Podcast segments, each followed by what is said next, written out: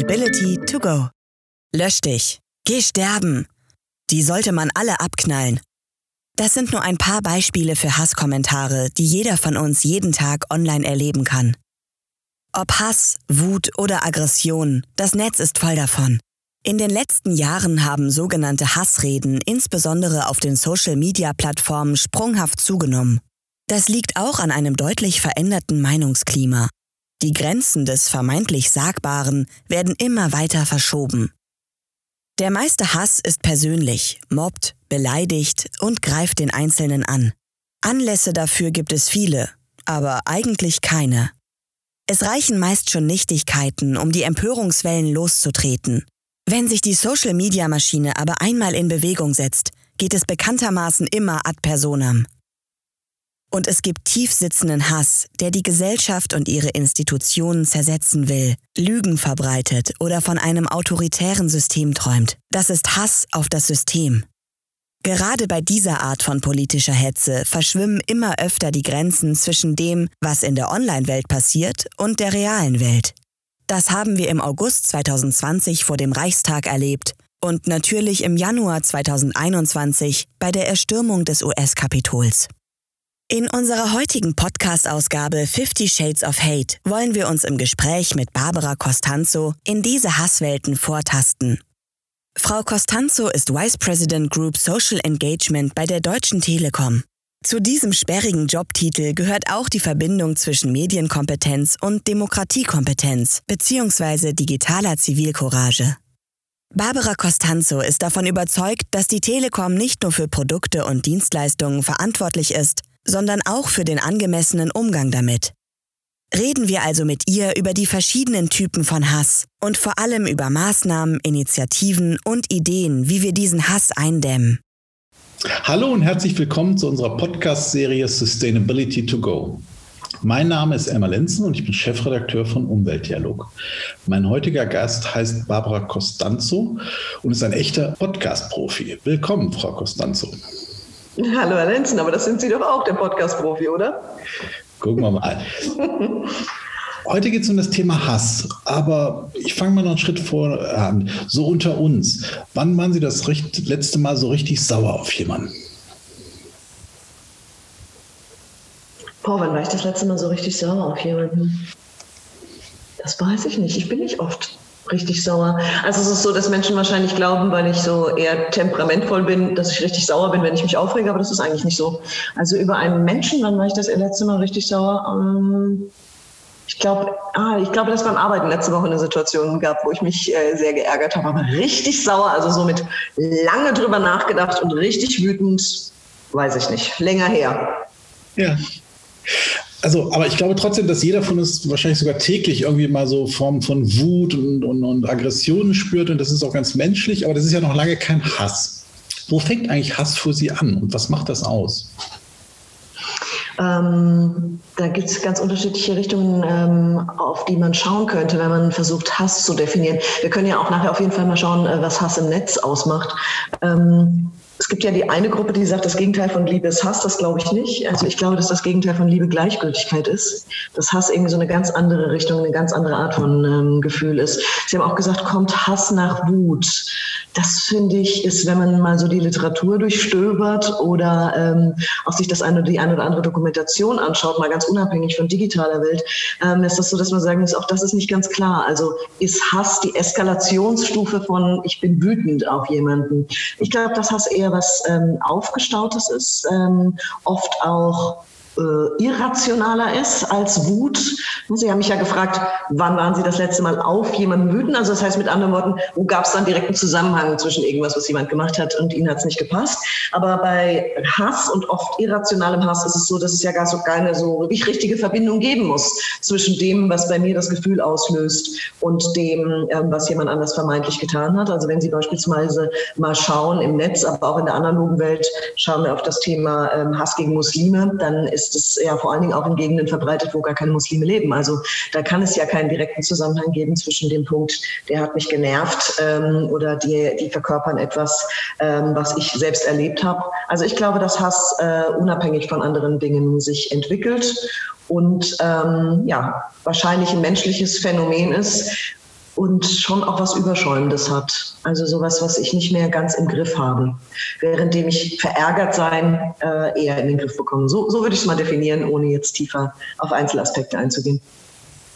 Gefühlt habe ich den Eindruck, als ob das mehr geworden ist, dieser Hass. Hat sich da in unserer Gesellschaft etwas verändert, dass heute immer mehr Menschen einander mit Hass begegnen? Das kann ich so nicht sagen, weil ich ja jetzt nicht Expertin für Hass insgesamt in der Gesellschaft bin. Ähm, was die digitale Welt angeht, auf jeden Fall. Ähm, da ist es nicht ein Gefühl von Ihnen, sondern ein gemessenes Gefühl. Ähm, denn dazu gibt es diverse Auswertungen. Der Spiegel hat vor gar nicht langer Zeit ja auch was zum Thema Frauen, ähm, Hass gegen Frauen äh, im Netz und auch in der analogen Welt veröffentlicht. Es ist auch so, dass bei Jugendlichen es zum Beispiel eine, eine Studie gibt zwischen 16 und 24-Jährigen, ähm, die man befragt hat, ob sie Hass im Netz sehen oder auch selbst erleben erleben. Und da war wirklich fast jeder der Meinung, dass Hass nicht nur steigt sondern dass er ihn auch schon gesehen hat. Nicht unbedingt persönlich erlebt, aber gesehen hat. Ähm, also das glaube ich ähm, schon, dass es einen Anstieg gibt. Wenn Sie jetzt fragen, warum? Ich denke, das ist ein, könnte, könnten auch ähnliche Erklärungsmuster sein, ähm, wie das, was wir erleben. Zum Beispiel zum Thema Verschwörungstheorien. Also in Zeiten, in denen der Druck sehr hoch ist, ähm, in denen man auch nicht genau weiß, wen kann man, wen muss man verantwortlich machen für das eigene oder auch das Desaster Desaster von dem ganzen Land, von der ganzen Gesellschaft, dann ähm, ist es schon so, dass der Druck einfach steigt, mehr Aggression und auch mehr ja, wir haben vorhin über Irrationalität ähm, gesprochen, entsteht und dann eben auch Hass ähm, sowas wie so eine Katharsis ist. Ne? Also sucht seinen, seinen Kanal und findet ihn dann möglicherweise in der digitalen Welt dadurch, dass ein Stichwort gegeben wird ähm, und dann auch was explodiert. Ne? Ich glaube, dass auch so die Nerven blanker liegen in schwierigen Zeiten und dementsprechend die Trigger leichter, die Knöpfe leichter zu drücken sind. Ja. Aber, ja, Entschuldigung, wenn ich Sie nochmal unterbreche, aber was man auch sehen muss, ist, ich glaube, dass es eine, eine Leiter ist, auf die man sich begibt, also eine, eine, Treppe, auf der man nach oben steigt. Denn Spaltung der Gesellschaft, was ja zum Beispiel bei strategischem Hass eine wichtige, ein wichtiger Aspekt ist, ähm, entsteht ja dadurch, dass immer mehr geschürt wird und dann letztendlich äh, sich auch eine Grenze verschiebt. Also das, was gestern noch Hass war, ist heute normal. Das, was gestern noch unsagbar war, ist heute ja, habe ich schon schlimmer gehört, ne? so aus dieser Kategorie. Ich glaube, dass das auch mit dazu beiträgt, dass ihr Gefühl geschürt wird, äh, dass äh, Hass ansteigt. Ganz vieles davon findet ja in der digitalen Welt statt. Und äh, welche Gruppen sind hier insbesondere von, von Hate Speech, das ist, glaube ich, der Begriff, der da auch häufig benutzt wird, an der Stelle betroffen? Wollen wir kurz auf den Begriff schauen, damit wir gleich, ja. Ähm, also es ist so, dass, äh, dass man in der digitalen Welt um, eigentlich von drei unterschiedlichen Begriffen spricht. Das eine ist das Cybermobbing. Ähm, das heißt, dass jemand im Netz längerfristig verfolgt wird, das auch äh, möglicherweise in der analogen Welt, äh, in die analoge Welt überschwappt oder auch umgekehrt. Also da gibt es oft eine Vorgeschichte. Mit anderen Worten, Cybermobbing tritt dort auf und damit kann jeder von uns zum Opfer werden, tritt dort auf, wo es eine Vorgeschichte gibt. Oft Rache, Partnerbeziehungen, ähm, auf dem Schulhof irgendwelche Streitigkeiten. Also bezieht sich auf Sie, Herr Lenzen, direkt und nicht auf Sie als Gruppe. Ähm, Hate Speech genau äh, andersherum bezieht sich nicht auf Sie als Herr Lenzen, sondern auf Sie als Journalist. Das heißt, sie gehören zu einer Gruppe und dementsprechend hat Hate Speech auch eher die strategische Zielsetzung, sie aus dem Netz zu vertreiben. Ihre Meinung soll einfach weg sein und damit muss man sie auch loswerden. Hate Speech braucht nicht unbedingt Schimpfworte, das finde ich ist ganz interessant. Häufig denkt man das, äh, wenn man das Wort anschaut, dass es auch immer mit Schimpfworten zu tun haben muss, aber menschenfeindliche, menschenverachtende Sprache kann auch sehr viel zwischen den Zeilen haben, kann auch sehr ironisch sein. Und Hasskommentare, die man jetzt eher auch so Shitstorms oder ähnlichen Sachen zuordnen würde, sind halt tatsächlich bestimmt Beschimpfungen. Ähm, Sie haben gefragt, wer wird Opfer von was? Gruppe 1 und 3, also das heißt Cybermobbing, gibt es eher individuellen Twist. Ähm, was für das Opfer genauso schlimm sein kann natürlich. Bei dem Thema Hasskommentare, das kann Ihnen passieren. Sie antworten auf irgendwas und jemand fühlt sich provoziert und sagt Ihnen, ähm, ja, was er von Ihnen denkt in dem Moment. Aber Hate Speech, dafür muss man schon zu einer bestimmten Gruppe gehören, ähm, häufig zu Minderheiten. Ich finde das immer interessant, wenn ich dann als nächstes gefragt werde, ja, aber Frauen sind doch keine Minderheit ähm, und erleben trotzdem sehr viel Hate Speech. Das stimmt. Ne? Also Frauen sind praktisch, wenn man die Welt anschaut, pari. Ähm, aber äh, es ist so, dass die Frauen, die Hate Speech erfahren, sind nicht alle Frauen, sondern eben auch Frauen, die zu bestimmten Gruppen gehören, beispielsweise Journalistinnen sind, Politikerinnen sind oder sich ansonsten in irgendeiner Art und Weise ähm, auch beispielsweise zum Thema Umwelt oder Klima ähm, im Netz äußern oder in der Richtung bekannt sind. Die werden schon häufiger dann ähm, Opfer von Hate Speech. Hate Speech ist, ist die, die andere äh, Seite der Medaille. Da sagten Sie, da geht es darum, auch andere mundtot zu machen am Ende, nicht? Und äh, wir erleben ja gerade jetzt auch ähm, in den digitalen Medien und Online-Medien, aber auch, auch in vielen anderen sozialen äh, Medien so eine heftig und auch leidenschaftlich geführte Debatte um, um äh, ähm, ja, also Meinungsräume, wer darf was sagen und ähm, auch, auch Versuche, diese, diese Meinungsräume vielleicht manchmal äh, kleiner zu halten. Ähm, manche sprechen hier eigentlich auch schon sogar von, von, so einem Angriff auf die Meinungsfreiheit oder so. Wie, wie erleben Sie das persönlich? Wie, wie, wie wird das bei Ihnen diskutiert? Also das Thema Meinungsfreiheit hat bei vielen unserer Workshops im letzten Jahr, und da haben wir 18.000 Teilnehmer nur in unserem kleinen ähm, Kreis von Workshop-Durchführerinnen gehabt, ähm, ist eines der Themen, bei denen es sehr, sehr viele Missverständnisse gibt. Also Meinungsfreiheit nach dem Grundgesetz meint ja nicht, dass Sie zu jeder Zeit, überall wo Sie sind, äh, alles sagen dürfen und vor allen Dingen auch noch Gehör finden müssen, ähm, sondern das ist ja sehr klar definiert, nämlich dass es keine staatliche Zensur geben darf. Und trotzdem ist auch eine Grenze definiert, nämlich da ähm, Ihre Meinungsfreiheit endet, wo die Freiheiten des anderen verletzt werden. Und ähm, da erlebe ich ganz oft, dass Menschen das äh, nicht ganz im Kopf trennen können und wenn man auf die digitale Welt schaut, das auch schreiben. Ne? Dass sie sagen, ähm, wieso verbietest du mir hier das und das zu sagen? Äh, wir sind doch in einem Land mit Meinungsfreiheit. Oder auch wenn sie sagen, sie haben ja auf ähm, Cancel Culture hingewiesen. Das ist ja oft eine Argumentation. In Wirklichkeit, wenn wir es mal ganz streng sehen, wer genau wird denn eliminiert? Ähm, also ich glaube, es gibt einmal viele Missverständnisse rund um das Thema Meinungsfreiheit. Und der andere Punkt ist, ähm, dass Menschen glauben, dass sie in jedem Forum, also nehmen wir mal eine Gruppe, die sich beschäftigt mit dem Thema Umweltschutz in den sozialen Medien. Jetzt schreibt jemand eine Verschwörungstheorie zum Thema Corona.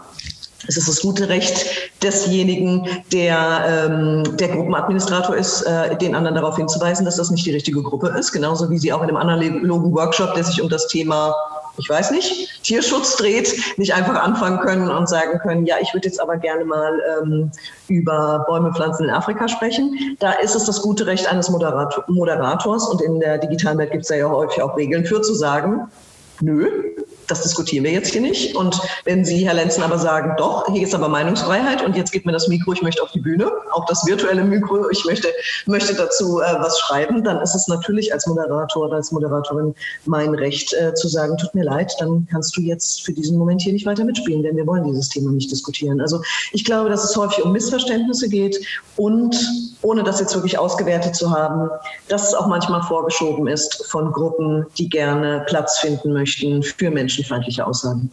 Aber wenn wir das Ganze mal ähm, jetzt auch nochmal auf den Nachhaltigkeitsbereich übertragen, das finde ich eigentlich ganz spannend, die Debatte. Äh, zum Beispiel auch mit Blick auf Stakeholder-Dialoge, wie, wie man die heutzutage führen kann, aber auch einen Schritt zurück eigentlich vieles von dem, was wir im Nachhaltigkeitsdiskurs besprechen, ist ja, dass wir sagen, wir müssen eigentlich in so einen Transformationspfad treten. Wir müssen eigentlich eine andere Welt schaffen, als wir die heute haben. Jetzt ist es aber so, dass viele sich, sagen wir mal, in der jetzigen Welt ganz, ganz, äh, ganz wohl fühlen. Also wir müssen sie ja eigentlich dann aus ihrem jetzigen Zustand, aus ihrem jetzigen auch gemütlichen Kokon der Filterblase rausreißen und sagen, nein, ganz disruptiv, ähm, Transformation sieht anders aus. Ähm, Frage, kann das sein, dass dann vielleicht auch Nachhaltigkeitsthemen, ich meine, Klimawandel haben wir es ja zum Teil schon, aber auch bei alternativer Mobilität, CO2-freien Fabriken und vielen anderen Aspekten, dass das auch so, dass da auch so ein Hassdiskurs reinkommen könnte?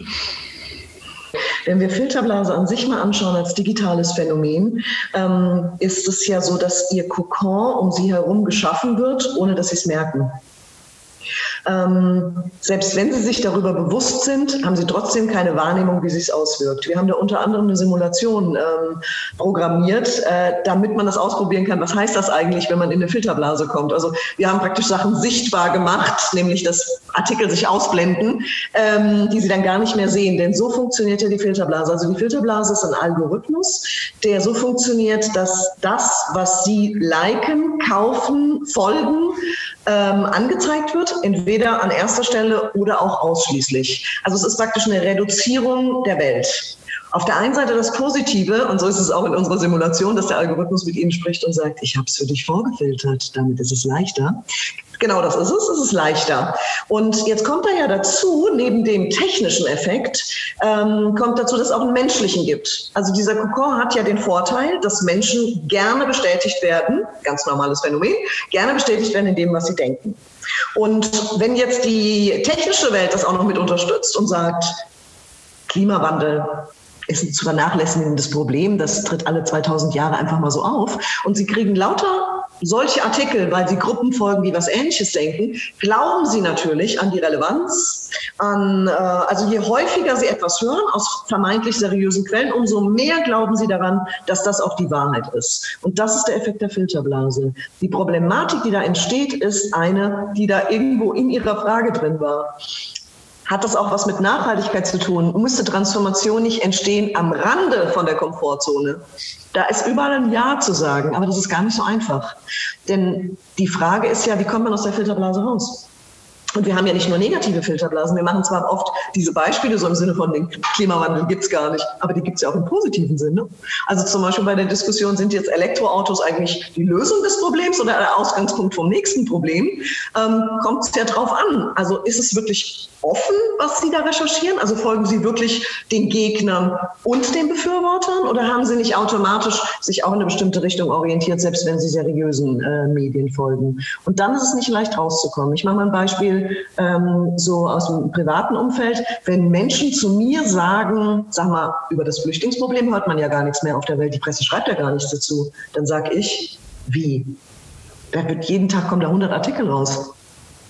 Ja, aber das liegt auch daran, weil ich äh, in meinem privaten Engagement mit sehr, sehr vielen Gruppen verbunden bin und tatsächlich 150 Artikel am Tag darüber gepostet bekomme und angezeigt bekomme in meinem Newsfeed. Und das funktioniert bei jedem Thema, unabhängig davon, ob es Nachhaltigkeit ist, ob es Hunde, Katzen, was auch immer ist. Also der Algorithmus, der macht da keine Wertung ähm, zum Thema, was ist wichtig für die Welt und was nicht. Äh, der, der sortiert einfach.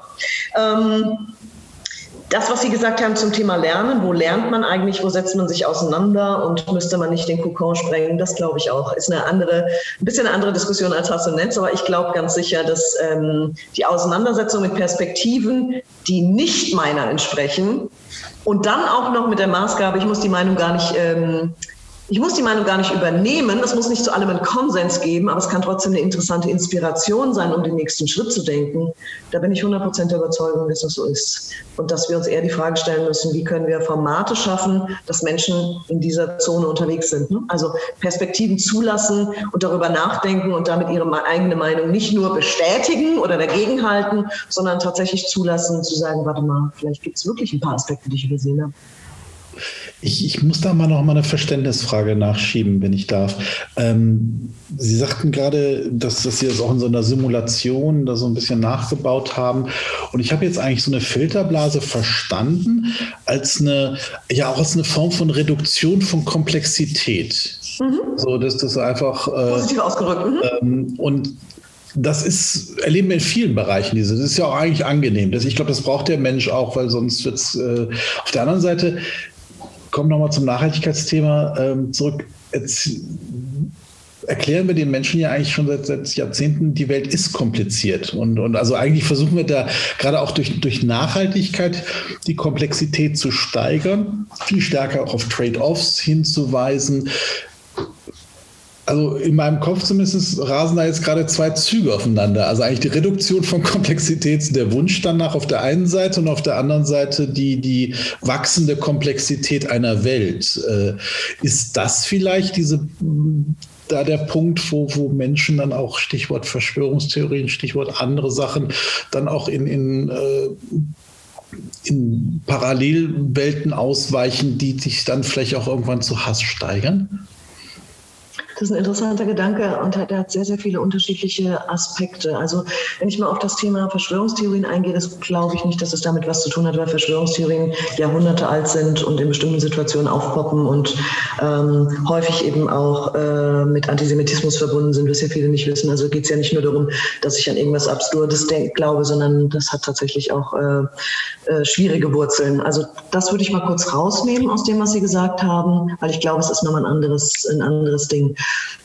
der Mensch an sich strebt ja, oder der kann es gar nicht unterdrücken, dass er die Welt reduzieren möchte. Das ist ein Wahrnehmungsphänomen auch. Also jeder, der sich mit Psychologie beschäftigt hat oder studiert hat, so wie ich, der weiß, dass es da hunderttausend Sachen gibt, die mit der digitalen Welt ja auch gar nichts zu tun haben. Also ich glaube, das ist ganz normal. Was der Unterschied ist zwischen der analogen und der digitalen Welt ist, ist, dass sie es in der digitalen Welt nicht merken, dass sie ausblenden. Ich mache mal ein Beispiel. Wenn Sie die Tagesschau schauen und Sekundenschlaf haben bei Themen, die Sie nicht so sehr interessieren, oder wenn Sie eine Zeitung durchblättern und nicht jeden Artikel lesen, haben Sie trotzdem einen groben Eindruck davon, dass zum Beispiel was zu Nachhaltigkeitsthemen geschrieben ist, dass es neue Erkenntnisse gibt. Selbst wenn Sie ihn nicht gelesen oder verinnerlicht haben. In der digitalen Welt erscheint das gar nicht mehr. Also Sie haben keinen Eindruck mehr darüber, wie vielfältig ein Thema sein kann. Das, glaube ich, ist ein großer Unterschied. Ähm, deshalb spricht man auch von der Filterblase in der digitalen Welt, von der Echokammer eher so in der analogen, wo ich mich auch natürlich gerne, können Sie ja mal kurz in Ihrem Bekanntenkreis überprüfen, gerne mit Menschen zusammentue, die meiner Meinung sind. Das ist ein schöneres Abendessen, ne? wenn man zusammensitzt und man bestätigt sich gegenseitig in der Meinung, als wenn der andere sagt, ich sehe es aber ganz anders und jetzt wird gestritten. Also viele Menschen finden das angenehmer. Ähm, Sie haben gefragt, ist die Komplexität, die entsteht durch äh, Dinge, die auch mit Nachhaltigkeit und mit Endlichkeit von Dingen zu tun haben auf der Welt, ist die konträr zu diesem Filterblasending und dem Wunsch, die, die Welt eigentlich zu reduzieren? Ich weiß nicht. Herr Lenzen, ich weiß es wirklich nicht. Es scheint so zu sein, als wenn das ein Widerspruch wäre. Ich bin mir aber unsicher, ob das nicht immer schon so war. Also, dass es auf der einen Seite diesen menschlichen Aspekt gibt, Sachen zu reduzieren und damit natürlich auch zu schneiden. Ne? Und äh, Vorurteile beispielsweise bilden sich ja auch so, ne? eine Reduzierung der Welt auf wenige Dinge, die ich dann auf andere übertrage. Und, ähm, und eine Komplexität, die da ist. Ich kann das nicht beantworten, ob das einen direkten Zusammenhang gibt. Sprache spielt aber eine ganz entscheidende Rolle. Sie erwähnten vorhin die Tabubrüche, dass, dass sich da einfach auch Grenzen verschieben. Ich will jetzt gar nicht auf den Bereich so stark eingehen, ich will mal auf das Gegenteil eingehen, nämlich respektvolle Sprache. Mhm. Also auch das kann man ja auch lernen. Und hier gibt es ja auch eine Menge Initiativen, zum Beispiel Counter Speech äh, und andere Sachen. Könnten Sie uns das ein bisschen näher vorstellen oder erklären? Mhm. Also da gibt es tatsächlich unterschiedliche Strömungen, die sagen, ähm, und da sind wir große Verfechter beim Thema digitale Zivilcourage, die sagen, das kann man nicht nur lernen, also es ist nicht ein Gen, das man hat, sondern man kann respektvolle Sprache lernen und respektvoll muss in dem Sinne nicht langweilig bedeuten. Denn häufig wird das verwechselt, dass Hass, Populismus ähm, eine harte Sprache hat, die deutlich interessanter ist und wertschätzend eher so ein bisschen was Seichtes ist. Ähm, Counterspeech was ja übersetzt Gegenrede heißt und ähm, sich auf, vor allen Dingen auf die sozialen Medien bezieht, ähm, bedeutet, dass ich alternative Sichtweisen ähm, darstelle. Also wertschätzend insofern, ich bediene Hass nicht mit Hass, denn das wird nicht dazu führen, dass man einen interessanteren und konstruktiveren Dialog hat, sondern ich bediene mit alternativen Sichtweisen, mit meiner Haltung und das eben in einer Art und Weise, dass vor allen Dingen auch die stillen Mitleser ein Bild darüber bekommen, wie könnte man das denn noch anders sehen als ähm, mit starken Emotionen oder sogar Hass und, äh, und geringschätziger Sprache. Es gibt aber auch ähm, genau das Gegenteil. Also beispielsweise unser Kooperationspartner Gesicht zeigen hat eine Initiative, die heißt Love Speech im Gegensatz zu Hate Speech und ähm, die sich gar nicht so sehr damit beschäftigt, zu antworten auf bestimmte Dinge, die im Netz passieren, sondern die einfach sagt, ähm, es macht Sinn, sich gelegentlich äh, ja, mit wertschätzender Sprache und mit positiven äh, Argumenten zu begegnen und damit eben eine andere Stimmung, also auch wieder in die andere Richtung eine Grenze zu verschieben.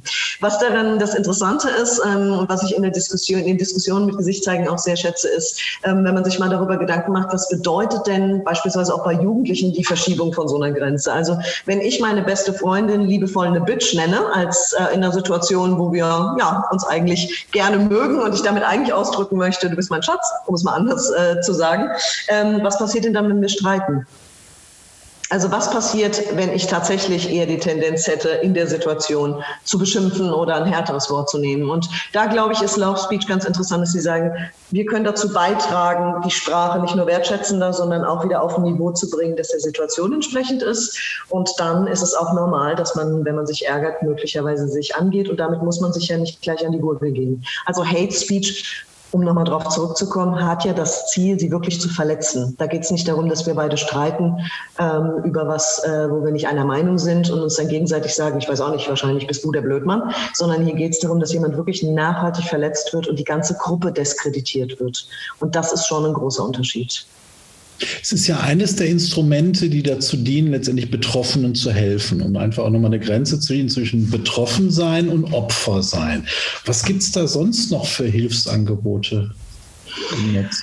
Also es gibt zum einen eine ganze Menge Hilfsangebote, eine, ähm, auf der anderen Seite gibt es auch eine ganze Menge äh, Dinge, die sie tun können. Ähm, es kommt immer darauf an, mit wem man spricht. Es gibt auch Runden, wo zum Beispiel die juristische Seite sehr stark betont wird. Also die Frage von, ähm, ist das Netz eigentlich ein rechtsfreier Raum? Und das ist es natürlich nicht. Ähm, denn alles, was in der analogen Welt verboten ist, egal ob es um das Thema Volksverhetzung geht, ähm, Beleidigung oder wie auch immer, ist es auch in der, in der ähm, digitalen Welt. Und da gibt es Organisationen wie zum Beispiel Hate Aid, die ähm, sie dabei unterstützt, Dinge auch zur Anzeige zu bringen und nachzuverfolgen und auch zu dokumentieren. Auch das ist ja in der analogen Welt nicht anders. Ne?